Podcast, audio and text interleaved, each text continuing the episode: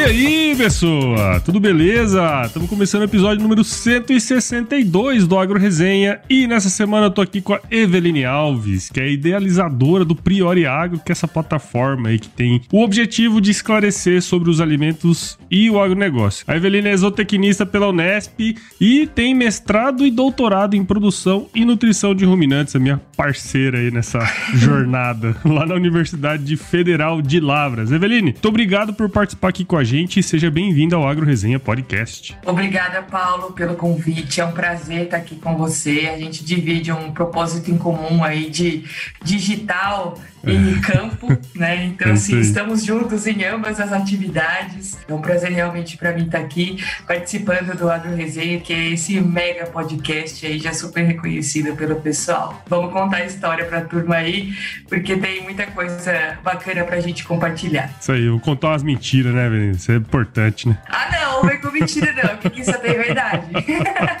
e com, muitas delas Sacanagem, com base em né? referência científica, hein? Aquela cutucadinha, né? Porque lá tá isso, né? O negócio é contar o negócio é. com verdade, né? Muito bom. Exato. E você que tá aí ouvindo, não perca esse bate-papo, porque tá imperdível. Firma o golpe aí que nós já já estamos de volta. Você ouve agora Agro Resenha Podcast. Aqui, a porteira não tem tramela para quem busca se informar sobre assuntos ligados ao agronegócio.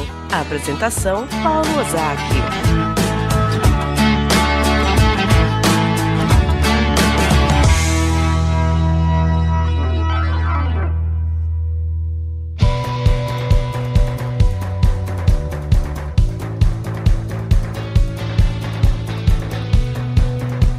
Bom, tô aqui de volta com a Eveline. E Eveline, pra gente começar essa resenha aqui, eu acho que o mais interessante seria se você pudesse contar um pouco da sua história aí pra gente, pra turma aí te conhecer. Eu nasci em Monte Alto, no interior de São Paulo, uma cidade ali do lado de Jaboticabal. Meu pai sempre foi produtor rural envolvido com agronegócio, né? E desde pequena eu vejo o agronegócio de dentro bem de uhum. perto. E eu vejo, né, como é, qual o esforço, né, que é, é dispendido para as atividades de agricultura e pecuária, né? E aí dentro desse, estando dentro desse contexto de agro, escolhi fazer zootecnia, fiquei em dúvida, veterinária, economia.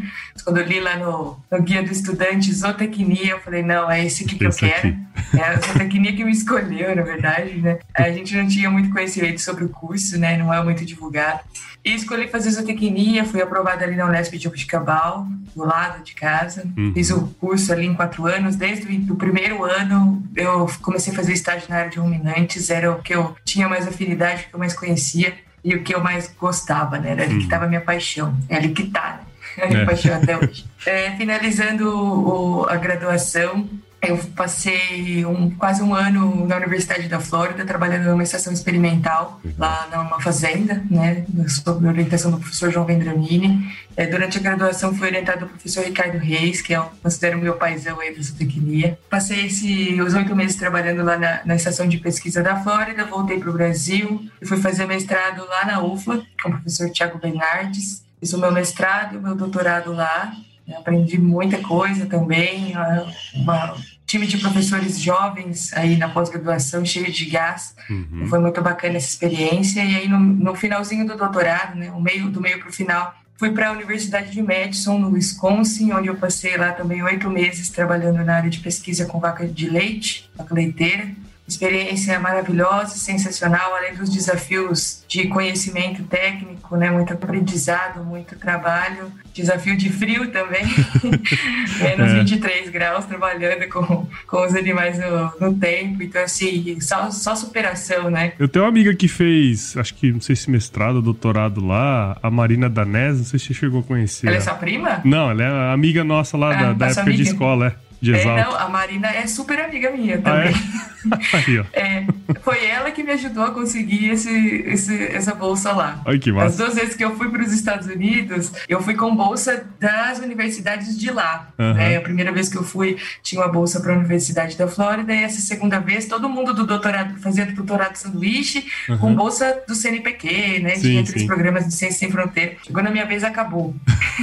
e aí eu falei assim: não, eu quero ir, eu quero ir. E aí a Marina me ajudou muito é, a conseguir a, essa bolsa lá, é, porque ela fez o doutorado dela sim, lá, né? sim. então ela me ajudou pra caramba. Legal. Eu finalizei, o, é, voltei pro Brasil, e comecei a procurar emprego, porque até o meio do doutorado eu tinha a intenção de ser professora, né? Professora universitária. Mas aí fui entendendo que o ritmo como as coisas funcionam na universidade não não acompanha não é a mesma o meu velocidade. ritmo de, de vida. é, é um, é, são coisas muito lentas, burocráticas, né? Então eu entendi que eu precisava de um pouco mais de dinamismo. Hum. Comecei a procurar oportunidades na iniciativa privada, né? Antes já de terminar o doutorado, fiz várias entrevistas e defendi o do... fui aprovada para trabalhar tipo na Embrapa da Inglaterra. Ah, a é? Marina achou, me chamou de louca porque eu não fui. eu não tinha nada aqui no Brasil e também não fui para lá. Ela, meu, você é muito doida. Você vai trocar o certo pelo incerto. Eu falei, vou, porque eu quero ter a experiência da iniciativa privada. Eu Uhum. acho que é, academia para mim já, já deu, eu já consegui extrair muita coisa daqui. Eu preciso ter novas experiências. Uhum. E aí eu fiquei desempregada, dependi o, o doutorado, tirei desempregada aí. E foi aí que eu fundei o Prioriário. É, Eu já vinha pensando em montar um projeto digital, em, em empreender digitalmente, né? E aí eu comecei a sem dinheiro, né? Acabou a bolsa, eu tinha desempregada e comecei a aprender a como eu ia fazer isso sozinha, né? Sim. E daí eu comecei a aprender como criar site, como gestão de redes sociais, enfim. Daí criei o Priori Agro, né, em setembro de 2017.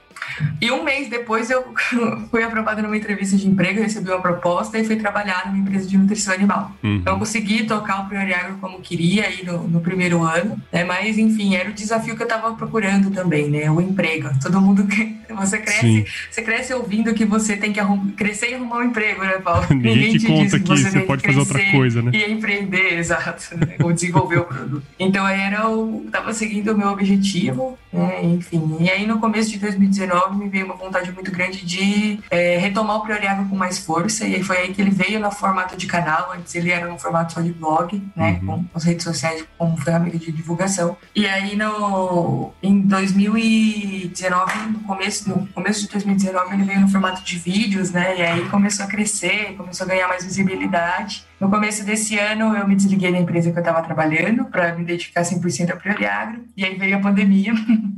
O que foi bom e foi ruim, né? Sim. porque a gente teve que mudar tudo total de planos, mas todo mundo teve muito foco no digital. É. Então isso foi gerou bastante visibilidade, né, do canal. Recentemente recebi uma proposta aí para voltar para uma empresa de nutrição animal e, e eu não resisti. E tô de volta aí no mercado da- dos ruminantes, É. aí, da nutrição de ruminantes. É, legal, né? Porque assim, é, viver de digital hoje em dia, né, é complicado.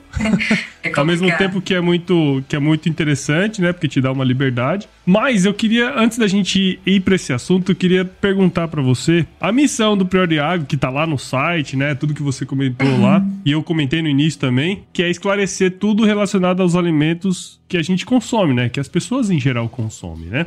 Acho que nesse sentido, queria que você contasse pra gente de onde surgiu essa necessidade, quer dizer, você trabalha no campo, né? Você é, trabalha com ruminantes, né? Desenvolvimento de produto e tudo mais. Mas eu queria que você contasse pra gente de onde surgiu nessa, essa necessidade de criar conteúdo baseado, assim, nos alimentos, né? Mostrar essas verdades que você comentou. É, Paulo, como eu te disse, meu pai sempre teve no agronegócio. Eu sempre vi o perrengue que é, né? Uhum. Trabalhar no dia a dia, ralar pra caramba e ainda não ser reconhecido, né? Ser Conhecido. reconhecido como vilão ou não, não ter, não ter valoriza, a valorização, né? Sim. Que uma profissão tão nobre, né? E tão dedicada se perder, né? Assim, no tempo, não... Eu sei que sempre criticado como Sim. vilão ambiental, ou a gente tá envenenando a turma, enfim Todos os problemas do mundo estão no todos esses campo, né? assuntos que a gente vai abordando, né? É, teve um episódio específico, né? Acho que teve um, um surto de, de clostridiose ou alguma coisa assim em uma fazenda, e morreram vários animais. E aí isso essas críticas ao agronegócio, à produção de alimentos, à produção de carne, assim, foi assim bombástico, né? E assim, ok, né? Nós não somos 100% perfeitos, sempre falo isso, mas nós também não somos tudo isso de ruim que falam. né? Claro. Eu falo, nós somos sempre. O agronegócio é perfeito? Não, não é. Nossa, o Google divulga isso.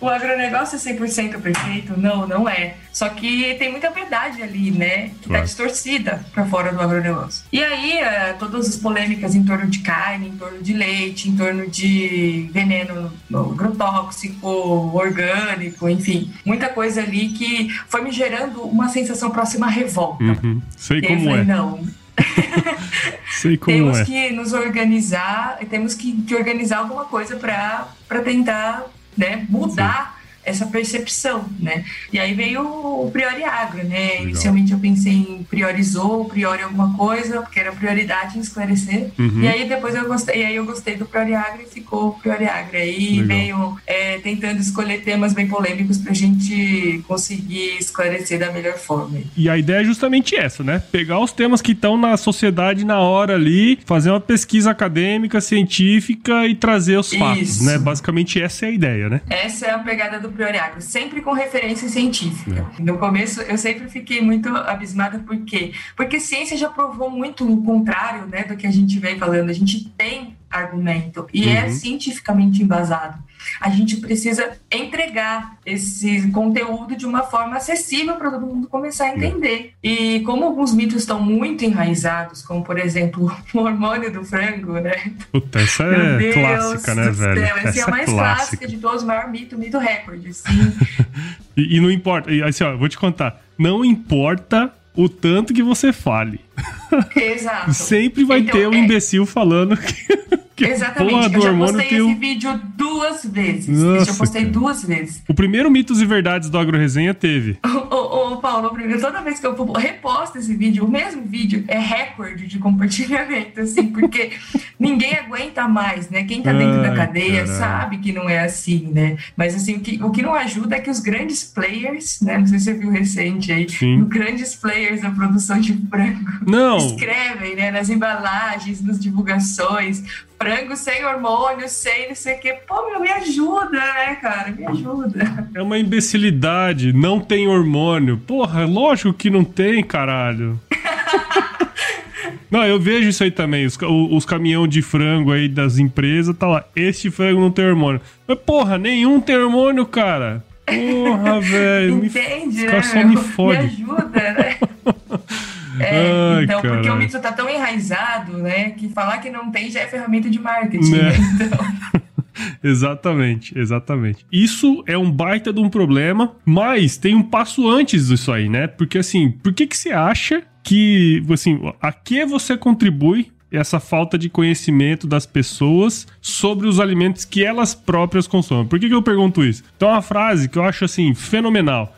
É Jack Bobo, o nome do cara. Esse cara ele faz umas pesquisas sobre alimentos no mundo, um americano, e ele fala assim: ó, nunca as pessoas estiveram tão preocupadas com alimento e nunca elas souberam tão pouco sobre ele, sabe? Mais ou menos isso. Eu, Exato. que- eu queria saber assim, Exato. como, o que, que você contribui a essa falta de conhecimento das pessoas sobre os alimentos que elas consomem? Ô, Paulo, eu acho que assim, a cada dia que passa, né, as pessoas estão mais dependentes de conhecimento que chegam até elas, né? Elas, cada vez menos, elas buscam conhecimento de qualidade ou buscam uma informação de qualidade. Uhum. Então, o que chega até elas, geralmente, é um vídeo de rede social, e é por isso que a gente tá lá, né?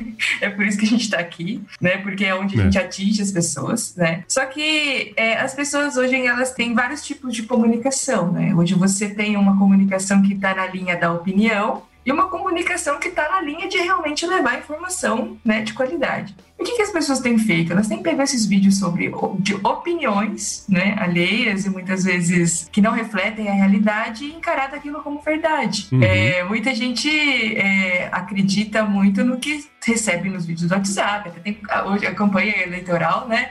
Falando tente entender se o que você está recebendo é verdade. Isso vale não só para política, mas vale para tudo, tudo. né? Então, assim, a gente vê muito isso sendo propagado, né? Opiniões sendo propagadas de uma forma, de formas como fossem como se fossem conhecimento, e as pessoas aceitando isso, que é a pior parte, né? E também fake news, né? Os noticiários também não contribuem, né? Com com o que acontece. Muitas vezes porque os jornalistas não entendem né, Uhum. sobre os alimentos, sobre o agronegócio e acabam tendo uma visão distorcida ou uma visão polarizada, né, porque hoje Viés, comer né? também virou política, né?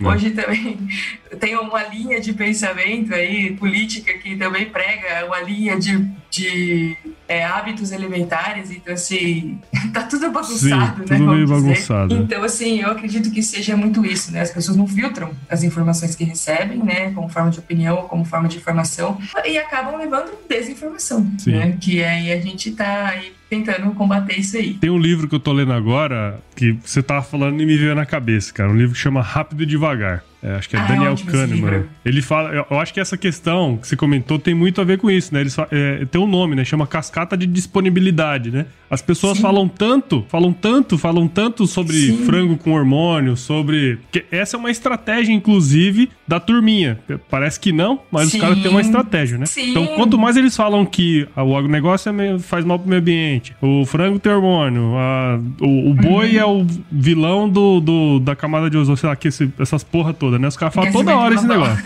toda hora, toda hora, toda uhum. hora. Então os caras inventam uma cascata, viram uma cascata de disponibilidade. Então, a hora que a pessoa Sim. escuta falar de frango, ela já associa com hormônio. Porque o sistema 1 dela Sim. fala assim, puta, isso aqui eu já escutei várias vezes, então deve ser verdade, né? E as pessoas não pensam, simplesmente, né, cara? Não. E, e vai. Exatamente isso, Paulo. Esse livro é muito bom, realmente. E a gente vê, né, que essa cascata, ela não é composta só de pessoas não. tipo eu e você. Não. Ela é composta Aí de pessoas é... com 47 milhões de seguidores. Aí que mora então, o problema. As Anitas é, da tá vida, tá né? Exatamente, Os motherfuckers né? da vida, esses caras aí. Exato.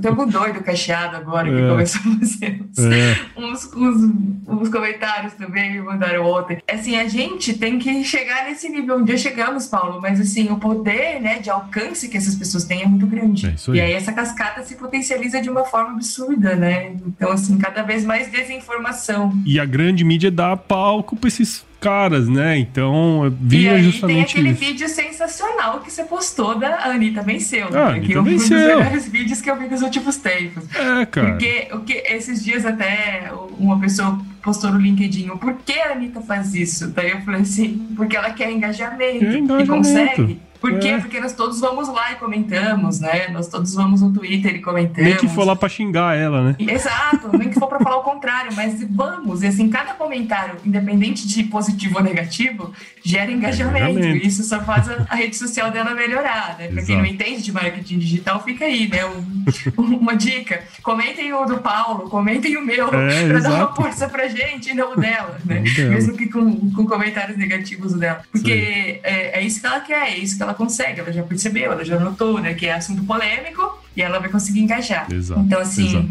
é, é, complicado, Paulo, mas a gente tá na luta aí. Trabalho de formiguinha, né? É isso aí, tem que ter mais formigas. Sim, A nossa sim, colônia tem que aumentar. Exatamente. Ó, oh, tenho certeza que você já ouviu aquela máxima de que você só colhe o que planta, né?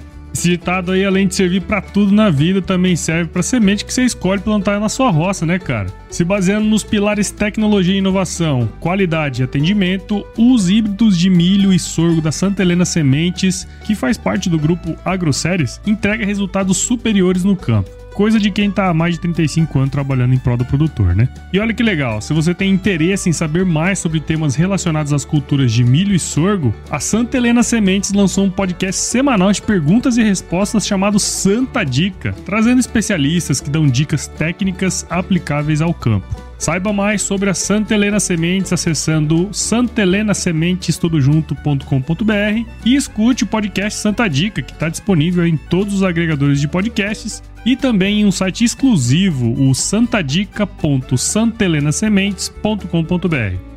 Ó, faz assim, assina o podcast siga a Semente Santa Helena lá no Facebook e no Instagram para mandar sua pergunta para lá também, tá certo? E fica ligado nos próximos episódios que eles vão responder você lá. Recado dado, e agora vamos voltar para nossa resenha aqui.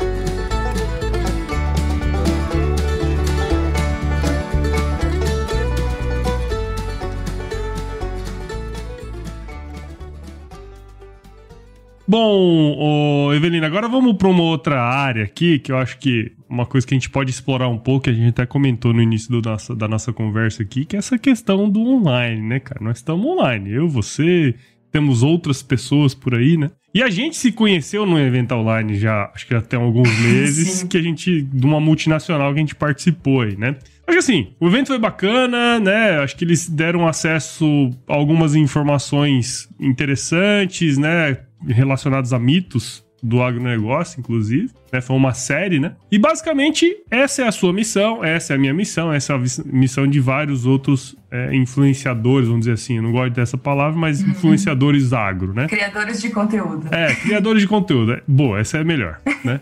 Só que tem um lado que nós somos criadores de conteúdo e a gente dedica tempo, grana para fazer o que a gente faz e às vezes a gente não tem apoio financeiro, né? Porque, pô, isso aqui dá trabalho fazer o que nós estamos fazendo, né? Nós estamos aqui, sabadão, uhum. você é 8 horas, da 7, 8 horas da manhã, eu tô às 7 horas da manhã aqui, né? e assim, eu queria enxergar, eu queria ver como que você enxerga esse lado da moeda, né? Do criador de conteúdo, porque às vezes me, me parece que a turma quer usar a gente meio que de graça, assim, sabe? Ah, sim, né? isso aí é o que mais tem, né? É. Eu queria saber um pouco da sua visão disso aí. O influenciador digital, o criador de conteúdo, ele ainda é uma coisa relativamente nova, né? Uhum. Principalmente no agronegócio. Exato. É uma, é uma situação, vamos dizer aí, que ainda tem muito preconceito envolvida, porque quando o Instagram começou, ele era uma rede social de fotos com Photoshop, é, fotos bonitas de pessoas bonitas fúteis. É. Né? A rede social passou por uma transformação gigantesca, né? Hoje tá, tá no Instagram todo mundo buscando qualquer tipo de conteúdo, uhum. inclusive conteúdo que agregue conhecimento. Claro. Né? Então teve toda essa transição aí de uma situação fútil para uma situação mais intelectual. O que, que acontece? As empresas ainda não têm uma certa confiança nesse tipo de mídia, vamos Sim. dizer. É, e uma, um outro desafio né, que a gente enfrenta né, é que, como se diz, as pessoas, as pessoas acreditam que uh, o influenciador, os canais, né, que tem uma pessoa por trás, uma, uma marca que tem uma pessoa por trás, ela ainda é uma mídia espontânea. Sim.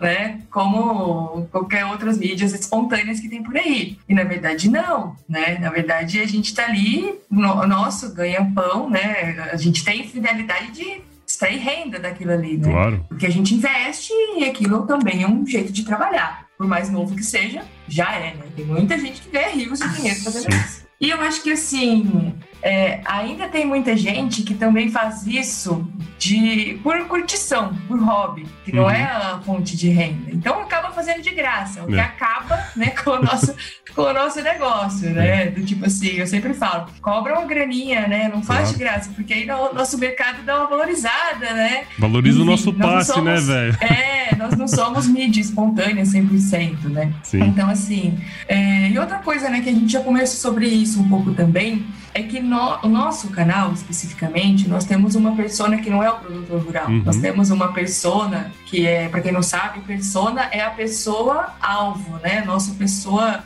nosso modelo de pessoa que a gente quer atingir. Exato. Então, assim, a nossa persona, ela não é o produtor rural, a gente quer falar para fora do agronegócio. Então, a gente, é, as empresas né, do agronegócio, de uma forma geral, elas querem vender os seus produtos. E o a persona delas, o alvo delas é o produtor rural. Então, assim, a gente tem uma dificuldade também nesse sentido, porque nós somos de dentro do agro, né? As empresas do agro deveriam ter um interesse né, de, de nos, nos financiar, porque nossa informação é realmente de qualidade, nós temos embasamento né, no que falamos. E, mas, assim, isso é um trabalho que a gente está tá tendo que construir, né, Paulo? Tentando, eu já tô, tenho conseguido algumas poucas parcerias, mas, assim, ainda não não paga o investimento né, que a gente tem com o Agro em tempo e, e, dinheiro. Mas, assim, a gente tem que mudar, mudar um pouco essa mentalidade das empresas né, para tentar a gente conseguir algum, alguns alguns apoiadores, vamos dizer. Claro. E acho que também, por parte das empresas, eu, eu entendo um pouco, né? Não, não acredito que isso seja é, desculpa, mas porque quando você tem um conteúdo de qualidade embasado cientificamente, não tem risco. Uhum. É, uma coisa é você ser apoiador de um projeto que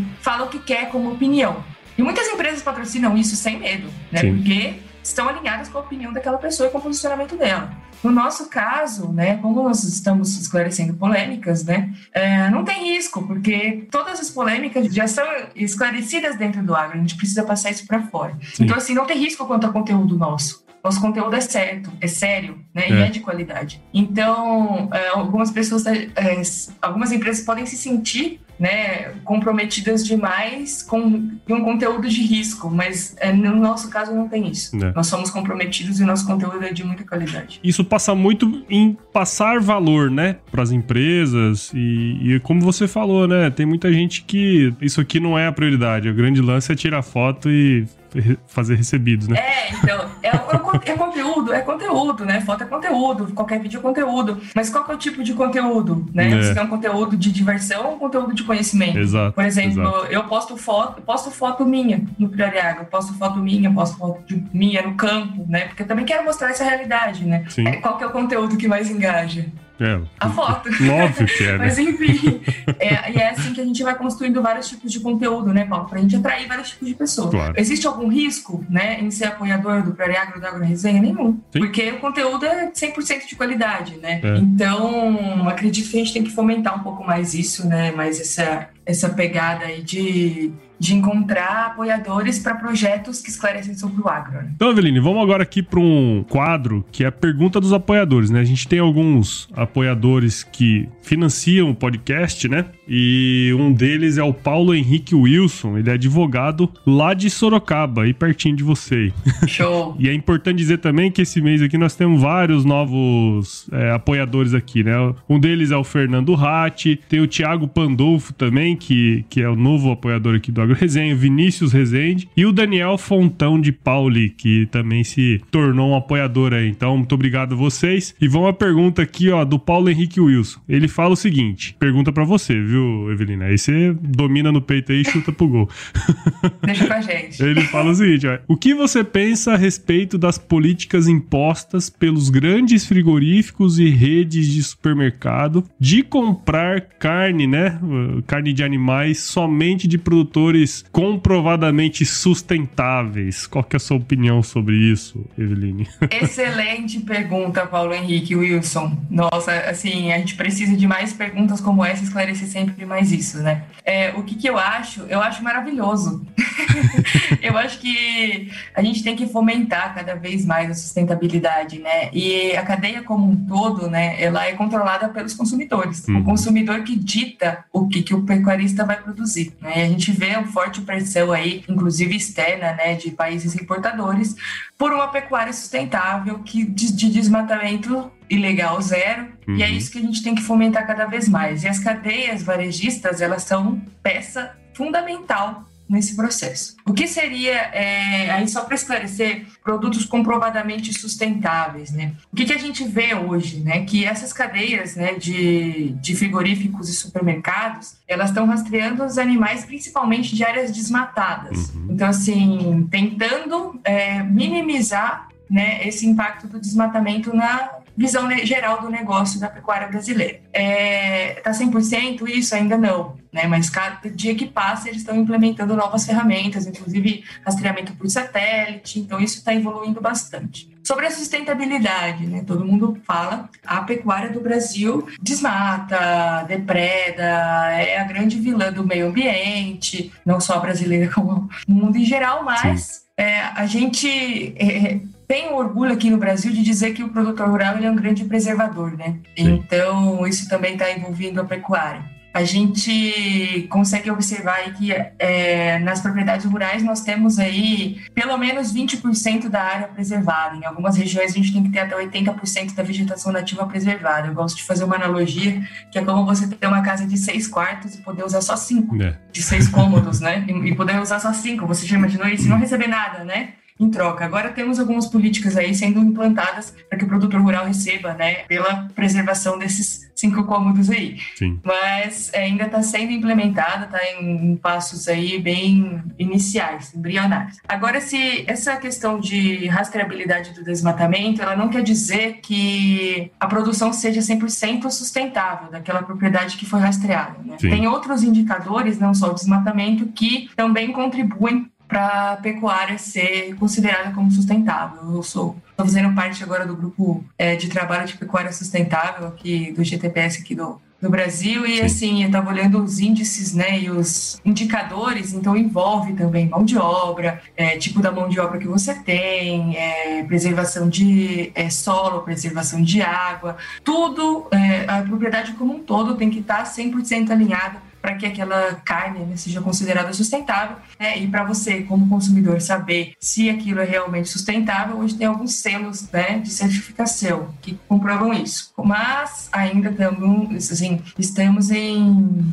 em um baixa escala aqui no Brasil desse tipo de produto. É meio que incipiente ainda, né? Vamos dizer Exato, assim. Exato, é. E a cultura do consumidor ainda é comprar pelo preço. Né? É. Isso com as novas gerações chegando aí no, no mercado consumidor vai mudar bastante, né? A gente vê que os jovens estão cada vez mais prezando por sustentabilidade, a gente tem que estar preparado para esse novo tipo de consumidor. E essa, essas iniciativas como o GTPS, como o, essas certificadoras aí trazem essa, essa certeza. Mas assim, eu quero que cada vez mais políticas de sustentabilidade sejam impostas pela cadeia como um todo, né? Sim. Principalmente pelo produtor.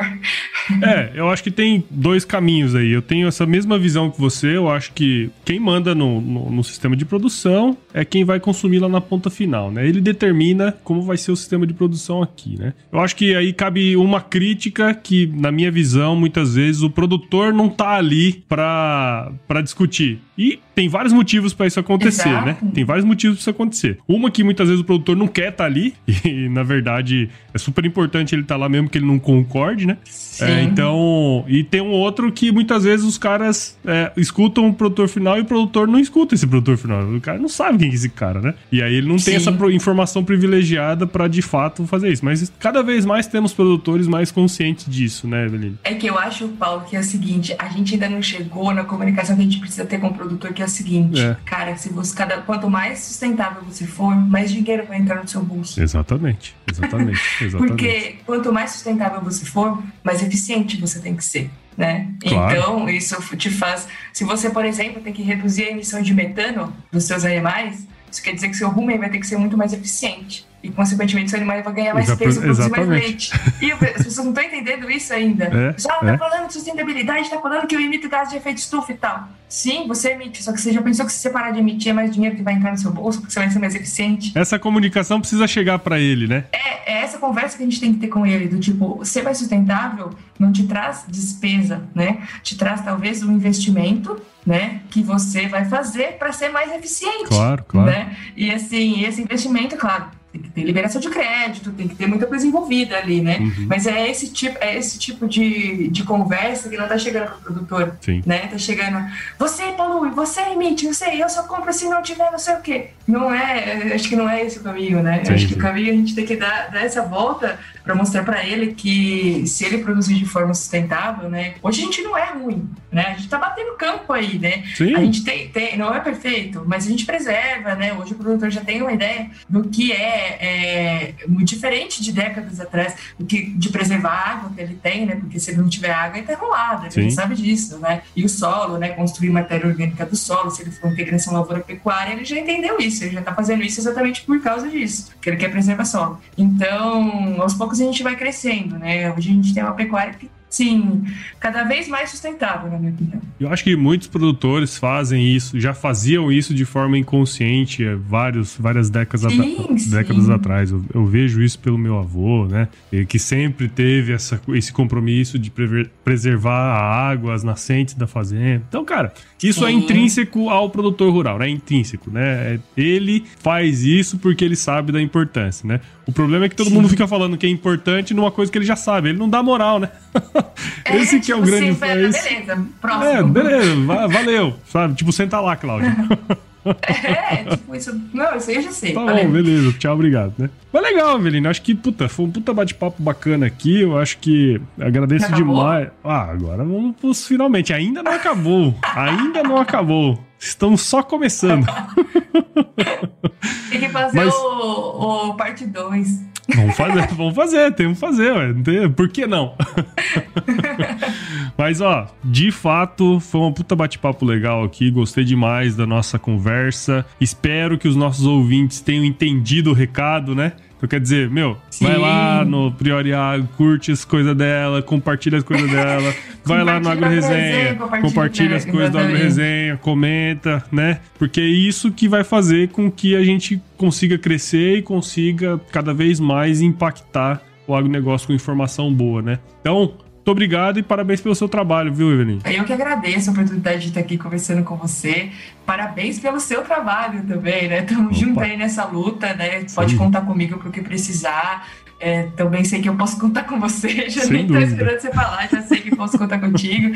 E tamo junto, vamos ajudar. É, comenta no seu, você comenta no meu. É Tem que ser assim, é, né? É, não, só pra, só pra terminar de ajustar com o pessoal aí, é porque, pessoal, quanto mais vocês comentam e curtem, mais pessoas veem o nosso conteúdo, né? O alcance aumenta. né? Então tem mais informação boa de qualidade chegando para outras pessoas. Entendeu? É mais ou menos isso. Então, por isso que a gente está aí nessa batalha do engajamento para sempre aumentar o alcance com informação de qualidade. Ô, Everine, como que a galera aqui do Agro Resenha, pessoa que está escutando a gente aqui agora, pode acompanhar o seu trabalho? Ah, isso aí tá fácil demais, Paulo, porque o Prioriagro está em todas as redes sociais. É Na verdade, é o Instagram, né, é o, a rede social que mais se destaca do Prioriagro. Também estou no LinkedIn, no Facebook e tem o site também, que agora vai começar a dar uma movimentada mais intensa. Bacana. Cheio bacana. de conteúdo de qualidade para vocês lá com referência científica. Legal. Todos esses sites, todos esses lugares vão estar aqui na descrição do episódio, tá, Evelyn? Então, quem quiser Boa, beleza, acessar, obrigada, você que está escutando, quiser acessar, basta ir aí no. Você já está no agregador aí, é só clicar e você já vai direto lá nas, nas redes da Eveline aí, do Priori Agro, tá certo? Show, obrigada. Agora, Eveline, seguinte, vamos para a parte mais importante desse podcast aqui, tá? Que, que é o nosso quiz. Esse negócio de agronegócio aí tá com nada. O negócio é o nosso quiz aí. quiz. Bom, Eveline, o negócio aqui é muito simples. Vou te fazer algumas perguntas e você responde a primeira coisa que vier à sua cabeça, tá certo? Toca o pau, vamos lá. Então, qual que é a sua música antiga predileta? Cara, eu fiquei pensando muito nisso ontem, a hora que eu vi o, o roteirinho que você me passou. E a música que me arrepia, cara, eu, eu arrepio com todas as modas de viola, sabe? Eu sou muito fã. Muito fã. E assim, começa a tocar uma moda, eu arrepio, tem dia que até choro. A gente é besta mesmo, né? Mas, mas o Rei do Gado é uma música aí. que marca muito, né? Muito é uma, uma, referência aí de, de música maravilhosa, assim. Eu, eu Assim, qualquer moda me emociona, mas essa aí é raiz mesmo. Foi piada aqui, ó. Mas, Eveline, se, a viola, se, a viola, se até a viola chora, por que, que nós não vamos chorar, né? Não, chora demais. Não é pouco, não. Então chora a viola aí, senhora. Põe aí pra nós escutar. É, mas pode ter que é moda chique. Senhor que é o proprietário deve barrar a entrada de qualquer e principalmente nessa ocasião que está presente o rei do café.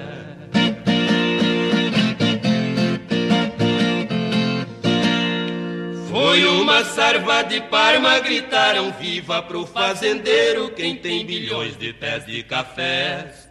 Por este Eveline, qual que foi o lugar mais legal que você já visitou? É, eu tive a oportunidade de visitar alguns países, Europa, Estados Unidos. Mas é, a Europa é um, um, lugar que eu me impressionei bastante, porque é o velho mundo, né? É, muito diferente história, do né? que a gente vive no dia a dia aqui. E a minha cidade preferida é Paris, cara. Ai, Paris é da hora mesmo. E assim, Paris é bacana pra caramba. É, já tive a oportunidade de visitar lugares assim. De, e assim, um outro lugar que eu gostei muito de visitar foi o Museu de História Natural de Chicago. Ah, que legal. Eu sou muito fã desse tipo de, de museu Sim. e história e bicho, né, cara? E evolução. eu sou muito fã desse assunto. Então, assim, legal. Foram lugares assim, que me marcaram bastante. E na cozinha, Eveline, qual é a sua especialidade? Eu não cozinho no dia a dia, né? Porque eu Sim. tô ou trabalhando loucamente ou na estrada, então como muito em restaurante. Mas um negócio que eu gosto de cozinhar é risoto. Oh. Eu gosto de fazer risoto. Mas a minha especialidade mesmo é crepioca no dia a dia. o que eu mais cozinho é crepioca. Eu faço uma crepioca como ninguém. Mas assim, eu gosto muito de fazer churrasco, né? Eu gosto muito de estar na churrasqueira. Eu gosto de fazer com meu pai, a gente pega uma costela desossada, fazemos recheada, costela desossada recheada, Nossa. com provolone, mandioquinha, muito bom. É, faço, gosto de churrasquear, é a coisa que eu mais gosto de fazer. Legal. Você sabe que você tá melhor do que 99% das pessoas que vêm aqui, tá? Então pode ficar tranquilo. Tá brincando. a turma, a grande especialidade da turma que eu chamo aqui é comer. ah, é que assim, não tinha pensado nisso isso antes, mas pode ser também. Assim. pode ser também. E se você se encontrasse com o seu eu de 17 anos hoje, Eveline, qual seria o melhor conselho que você se daria? Nossa, Paulo, adorei essa pergunta. Fiquei pensando nela, fiquei refletindo de ontem, ontem à noite, hoje de manhã. Sabe o que eu acho que eu falaria pra mim? É. Continua que você tá no caminho certo. É isso aí. Sério? Sabe por quê? Porque meu, eu tive muita experiência bacana. Né? Eu sou muito feliz hoje, né? Acho que, acho que o importante é isso, né? A gente trabalha, a gente tem perrengue, mas querendo ou não, eu, eu sou feliz, eu tô realizada nas coisas que eu tenho feito, sabe? Não. E foi perrengue pra caramba chegar até aqui, né? Morei longe da família um tempão, longe, longe de verdade, né? E, e assim, eu acho que eu falaria para mim, continua aí do jeito que você tá, que você vai, vai chegar num ponto que você vai falar, putz, valeu a pena, é né? Você ter feito tudo isso aí que você fez, essa relação toda, ficar longe da turma, uh, voltar e essas viagens todas doidas aí que você faz no seu dia a dia, mas isso me completa, né? É, é isso, que eu gosto, né? Então, é, continua que você está no caminho certo. Segue a toada, segue a toada. Segue né? a toada, sai rompendo. Muito bom, é isso aí, cara. Ô, Eveline, e pra gente ir pros finalmente aqui agora de verdade, você tem o podcast na sua, na sua rotina? Como é que foi que você conheceu o podcast? Olha, Paulo, eu conheci o podcast, é, acho que foi no começo do ano passado, né? Você já estava aí na ativa. Hum. E teve um episódio aí que tinha bastante afinidade com o que eu estava fazendo, eu não me lembro agora na, na época, mas bastante das coisas que eu falo aqui também no Priori Agro, né? E aí eu fui olhar, falei assim, puxa, bacana, tem mais gente falando sobre isso, né? acho legal. Mas assim, o que o, o, conteúdo seu que eu mais gostei, como eu falei aqui, foi o vídeo para Anitta. Né? foi o maior bom senso que eu já vi da, de todos os tempos. Mas assim, eu acho que o seu podcast é super bacana, é cheio de conteúdo. Eu sou dependente de podcast, né? E o seu tá, tá nas, nas minhas listas dos, dos top trendings lá do uhum. meu, porque como eu fico muito no carro, né? Eu não posso é, perder então. tempo na minha vida. Exato. Então eu tô agregando conhecimento enquanto eu tô viajando, né? Sim. Eu tô escutando um podcast de notícias, de mercado financeiro e de diversos tipos e o Agro Resenha tá lá com certeza. E, e, você lembra como que você conheceu a mídia podcast, né? Nem o Agro Resenha, mas assim, quem, se alguém te indicou... A mídia podcast... É eu conheci, Paulo, eu comecei a usar mais os podcasts quando eu estava lá nos Estados Unidos. Ah, na legal. segunda vez que eu estava lá. Tinha uma amiga minha americana, né? A gente dividia escritório. E eu queria sempre melhorar o inglês, né? Daí ela, ela ficava com fone no ouvido o tempo todo. Sim. Eu falei, o que, que você tá ouvindo aí, né? Música não é. Porque a menina é super intelectual, inteligentíssima. Ela não ia passar o dia inteiro ouvindo música. Ela estava sempre em busca de conhecimento. Uma Sim. pessoa realmente inspiradora, Tony, minha amiga.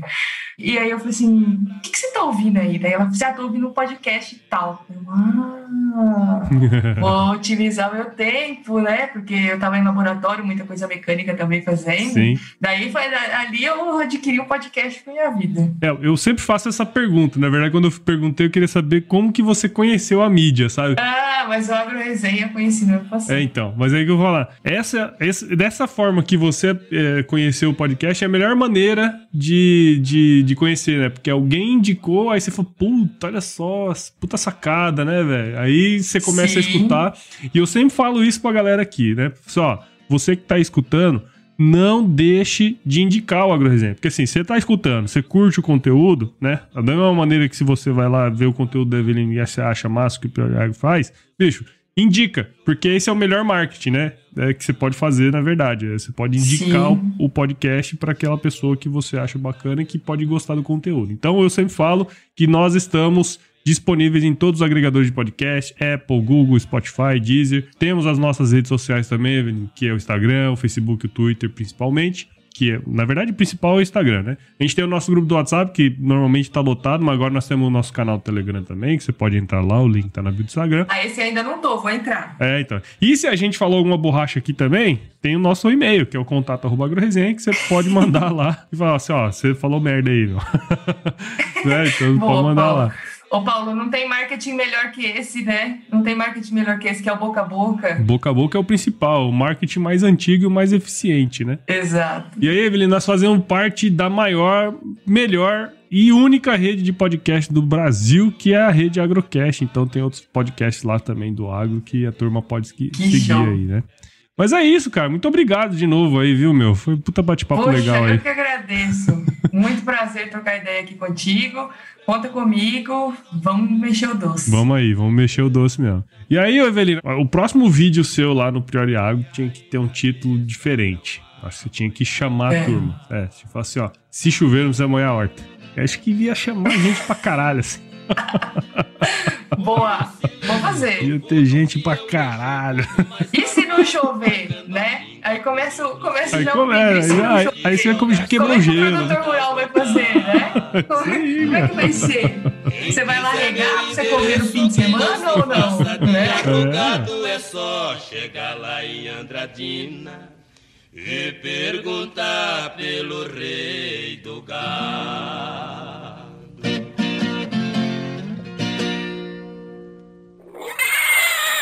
Ó, Evelina, vou fazer algumas perguntas, aí você responde a primeira coisa que vier à sua cabeça, tá certo? Nossa, Paulo, peraí. É. Deixa eu lembrar o nome da música.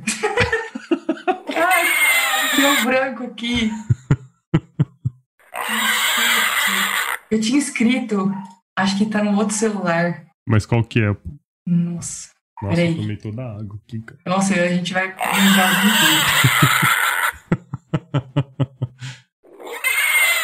E na cozinha, Eveline, qual é a sua a especialidade? Ô, Paulo, você Eu ia falar sabe prioridade. que ah, eu quer, quer voltar? Não, pode ir. Ô, Paulo, você sabe. Qual que é a sua prioridade? Ô, Paulo, você sabe que Mais um produto com a edição do Senhor A.